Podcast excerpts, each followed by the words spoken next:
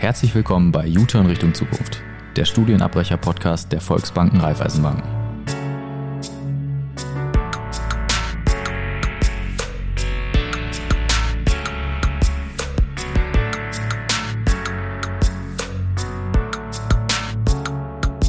Moin ihr Lieben, ich bin Andra und in dieser Folge unseres Podcasts stellen Kathi und ich euch Kevin vor.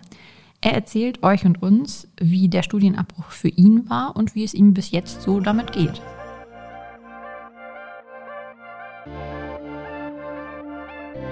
Hallo Kathi. Hi Andra. Da sind wir wieder. wir sitzen heute zusammen, um äh, das fast gleiche Thema zu besprechen wie mhm. letztes Mal, nämlich Studium abbrechen. Wann habe ich die Entscheidung getroffen? Wie ging es mir damit und so? Wir haben aber heute ein Novum in diesem Podcast. Und zwar haben wir heute äh, jemanden zu Besuch, der auch die Entscheidung getroffen hat, ein Studium abzubrechen. Allerdings äh, weit vorher, als wir beide das für uns festgestellt haben. Und den lernt er jetzt mal kennen. Genau, und da würde ich auch an Kevin überleiten. Ja, hi, ich bin der Kevin, 22 aus dem wunderschönen Dienstlagen. Du bist in der Bank ja, nein, ja. Ich bin in der Bank. Du bist in der Bank und du warst aber vorher nicht in der Bank, so wie wir auch nicht. Genau, vorher war ich nicht in der Bank. Aber du hast äh, kürzer vorher was anderes gemacht als wir. So mikroskopisch, mikroskopisch lange Episode, würde ich sagen. Erzähl mal, was hast du gemacht, bevor du in die Bank gekommen bist, in der du jetzt gerade bist? Klassisch äh, habe ich vorher tatsächlich äh, am, am, an der Gesamtschule mein Abitur gemacht und wollte danach International Management studieren. Die Weichen waren eigentlich auch alle gestellt. Ja, und dann durch so einen glücklichen Zufall ähm, kam halt durch ein paar Bekannte die Möglichkeit, dass ich dann bei der Volksbank anfange, ähm, meine Ausbildung zu machen zum Bankkaufmann. Und ich sage mal, International Management ist natürlich äh, so ein bisschen anders ausgelegt, aber der Kern ist eigentlich gleich. Es ist halt auch kaufmännisch so gesehen. Und dann habe ich halt überlegt, okay, was mache ich jetzt eher? Gehe ich erst den theoretischen Weg oder gehe ich halt den ähm, ja, Weg, Geld zu verdienen, äh, schon Erfahrung zu sammeln. Ne? Und ja, ich sag mal halt auch viele neue Menschen dort kennenzulernen. Und das, das war echt äh, rückblickend der, der beste Weg, den ich gehen konnte. Also hast du im Endeffekt dein Studium abgebrochen, bevor es schon angefangen hat? So gesehen, ja. ja. Okay, und wie war die Entscheidung für dich? Also warst du an dem Punkt irgendwann, oder du warst bestimmt an dem Punkt ähm, Ausbildung versus Studium? Wie ging es dir da dabei? Auf jeden Fall. Da spielen natürlich so ganz viele Faktoren mit rein. Also wenn ich mal so gerade überlege, ähm, bei mir in der Familie, ich war einer der wenigen, die studiert haben sollten, könnten. nennen, nennen wir es mal so. ähm, dadurch, dass, dass ich halt das Abitur gemacht habe, ähm, habe ich halt die Möglichkeit gehabt zu studieren. Und es war halt dann auch immer, ja, du wirst studieren, du musst studieren und ähm, aus dir wird mal was, ne, was richtig Großes. Mhm. Und ja, ähm, das war dann natürlich erstmal so kurz äh, genommen, als ich dann gesagt habe, ja, ich fange äh, möglicherweise auch bei der Bank an. Da war dann natürlich äh, erstmal die Aufruhr groß nenne ich es mal so. Und, äh, das, das hat natürlich auch so ein bisschen in die Entscheidungsfindung mit reingespielt. Allerdings war es für mich äh, selber so eine Abwägung, okay, ähm, gehe ich jetzt wirklich äh, noch weiter diesen Bildungsweg und sitze da halt wirklich jeden Tag, lerne und lerne. Das Abitur war gerade geschrieben, es war vorbei, ich habe es bestanden, ein paar Monate Pause gehabt und vorher halt, ich sag mal, dieses unendliche Pauken für diese Prüfung. Ähm, ihr kennt das ja selber, ihr habt beide auch Abitur gemacht, denke ich mal. Ja, ja, schon. ja, da war mal was. Und da ist man erstmal froh, wenn man halt nicht so viel in die Birne knallen ja. muss. Ne? Ja, und halt auch nicht nur so theorielastig. Ne? Also das war halt auch so das, was mir ja gefehlt hat in meinem Studium, ähm, dass du halt so diesen Austausch und dieses Machen quasi nicht so, so richtig hast.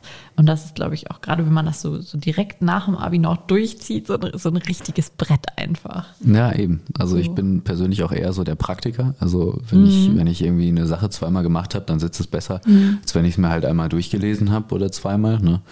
Ähm, das bleibt halt einfach deutlich äh, besser hängen. Und das hat alles so ein bisschen dazu geführt, dass ich gesagt mhm. habe, okay, ich gehe doch den Weg, erstmal die Ausbildung zu machen, weil ich halt auch den kompletten Praxisbezug habe. Ich lerne zwar andere Sachen, als ich eigentlich ursprünglich wollte, aber mir wurde auch damals schon gesagt, ich meine, ich habe mit der Personalabteilung dort die Interessen, äh, meine Vorstellungen mal so ein bisschen abgeglichen und deren Erwartungen halt auch.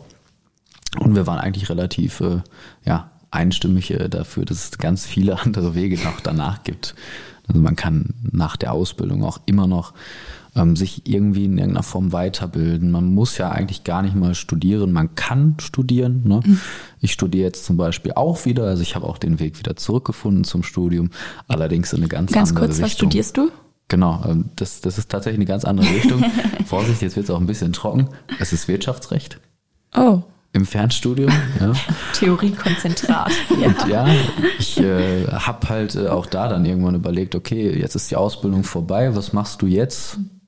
Ich habe gedacht, okay, ich bin jung, ich habe die Zeit, also mach noch was. Ne? Und dann habe ich halt gedacht, gut, was wirst du studieren? Habe ich bestimmt so sechs Monate überlegt, welcher Studiengang passt so zu mir. Ganz viele Anbieter habe ich mir angeguckt, mhm. war auf sämtlichen Veranstaltungen, irgendwelche Messen ähm, online durch äh, durchgegebene Umstände halt besucht. Und ja, dann bin ich irgendwann bei dem rechtlichen äh, Gang stehen geblieben. War halt auch immer so das, was mir in der Berufsschule, in der Ausbildung am ja, einfachsten fiel. Entweder man versteht's oder man versteht es halt nicht, ist genauso wie bei Mathe. Ne? Äh, irgendeine Formel, die man halt vielleicht hat, die geht dann auf oder halt nicht. Das kennt ja irgendwie jeder. Jeder hat so seine Stärken und Schwächen. Und das war scheinbar eine Stärke, wo ich dann gedacht habe, gut, geh mal diesen Weg. Und jetzt ist der erste Schritt getan. Man muss dazu sagen, der rechtliche Teil unserer Ausbildung, du hast ja auch eine Ausbildung zum Bankkaufmann äh, gemacht, genau. der ist jetzt nicht, also das ist nicht vergleichbar irgendwie mit Quantenphysik oder so. also es ist schon machbar mit dem dazugehörigen Lernaufwand. Aber es ist halt die Frage, ob man da so ein Händchen für hat, dass es einem eben mehr Spaß macht und mehr liegt oder eben weniger. Aber auch für die Leute, denen der rechtliche Teil weniger Spaß macht, gibt es ja auch Aspekte. Also alles gut. Also ich muss ehrlich sagen, der rechtliche Teil bei mir im Studium Katastrophe. also ganz so schlimm war es nicht, aber es hat mir einfach nie Spaß gemacht, da in diesem BGB immer alles anzustreichen und rumzublättern und Fälle zu erklären und zu erläutern. Also es muss einem Spaß machen und einem wirklich auch liegen, glaube ich. Ja, aber, aber es ist schön. Das sind so logische Aspekte. Ja. Ne? Also das ist halt, es, steht halt so, wie es ist dort und du kannst ja. es halt auch nicht unbedingt verändern. Du legst es halt auf die Situation aus. Und ich sag mal, bei uns in der Bank, ich habe so dieses klassische Beispiel, ein kleiner Junge steht bei mir vorm Schalter und sagt, ich hätte gern 200 Euro von meinem Konto. Ähm, ich gucke mir den an, der kann gerade mal über die Theke gucken, wie alt ist der? Mhm. Dann musst du natürlich erstmal überlegen, ähm, darf ich das jetzt? Und sowas lernt man halt auch in der Ausbildung, ne? Das, das kann man halt überall anwenden. Ja, erstmal das auf jeden Fall. Und auch wenn du nicht in einer Situation bist, wo du weißt, du musst das jetzt gleich wirklich zu 100 Prozent musst du es benutzen, gibt es mir zumindest mega die Sicherheit, dass ich einfach weiß, ich könnte es benutzen, wenn ich es brauche. Also wenn jetzt im Raum die Frage steht, darf ich das oder darf ich das nicht vor dem Gesetz, dann gibt mir das auch eine super Sicherheit, auch abseits von der Arbeit in der Bank, das in der Berufsschule gelernt zu haben, dass ich weiß, das geht, das geht nicht. Diese Rechte habe ich zum Beispiel, wenn ich online irgendwas bestelle, online shoppen, top, also natürlich in der Stadt auch, aber ähm, wenn ich jetzt online irgendwas bestelle und das kommt irgendwie beschädigt an oder so, was für Rechte habe ich dann eigentlich? Und was darf ich auch von dem Anbieter, von dem das eben beschädigt kam, was darf ich da fordern und in welcher Frist muss ich das dann fordern, damit ich diesen Anspruch habe und so? Das klingt jetzt gerade abnormal langweilig. Ich habe schon Aber- abgeschalten. Aber man muss ganz ehrlich sagen, wenn man in die Situation kommt und man hat das Wissen und man kann das benutzen, dann fühlt man sich schon King. Also Ja, definitiv. Also du kannst halt einfach mal kurz so diese E-Mail schreiben, ne? ja, äh, passen Sie mal auf, äh, nach Paragraph so und so. Ist Das so hört sich so. schon schlau Ja. an. Ja, eben. Und die, die meisten geben dann halt auch nach, ne? weil die wollen gar nicht erst den Krieg mit dir anfangen, sage ich mal.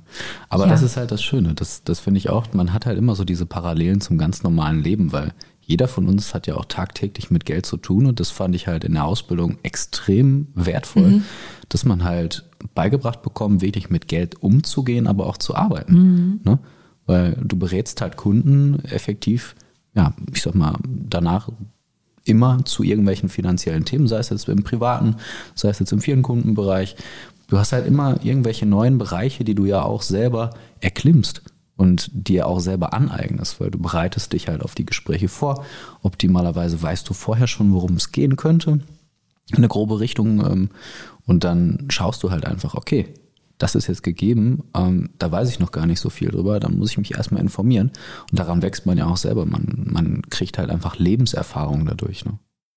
Also das ist auch, glaube ich, niemandem so wirklich bewusst, egal was du lernst. Also wir können uns ja jetzt nur auf Bank beschränken, ähm, aber du färbst mit dem, was du an Mehrwert dann eigentlich für dich selber lernst, färbst du auch auf andere ab. Gerade so bei diesen ganzen äh, neueren Sachen erwische ich mich immer wieder auch in so einem Freundesbekanntenkreis, wenn es dann halt so um ETFs, Fondsanlagen, Negativzinsen, Online-Banking. Online-Banking, So kannst neu. du mal eben. Ne? Ähm, da wird man natürlich im Freundes- und Bekanntenkreis extrem viel ähm, zu befragt und auch wirklich ausgequetscht. ne? Also es ist wie so eine Zitronenpresse. Ja. Die wollen dich komplett ausnehmen. ähm, halt einfach der Informationsaustausch ist so zweitrangig, sondern die wollen hören, äh, was die halt hören wollen. Ne? Und das, das kann man denen halt dann auch nicht, nicht immer geben. Um nochmal auf deine Ausbildung zurückzukommen.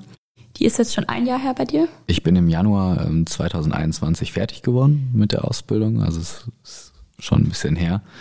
Ähm, ja, Und was waren jetzt so, wenn du jetzt mal rückblickst auf die Ausbildung, was waren so die drei Dinge, also die du mitgenommen hast aus der Ausbildung bei der Volksbank? auf jeden Fall Selbsterkenntnisse über mich selber, was so meine Stärken und Schwächen sind. Das lernt man eigentlich echt gut, weil du hast halt so viele unterschiedliche Punkte, die du den ganzen Tag machst.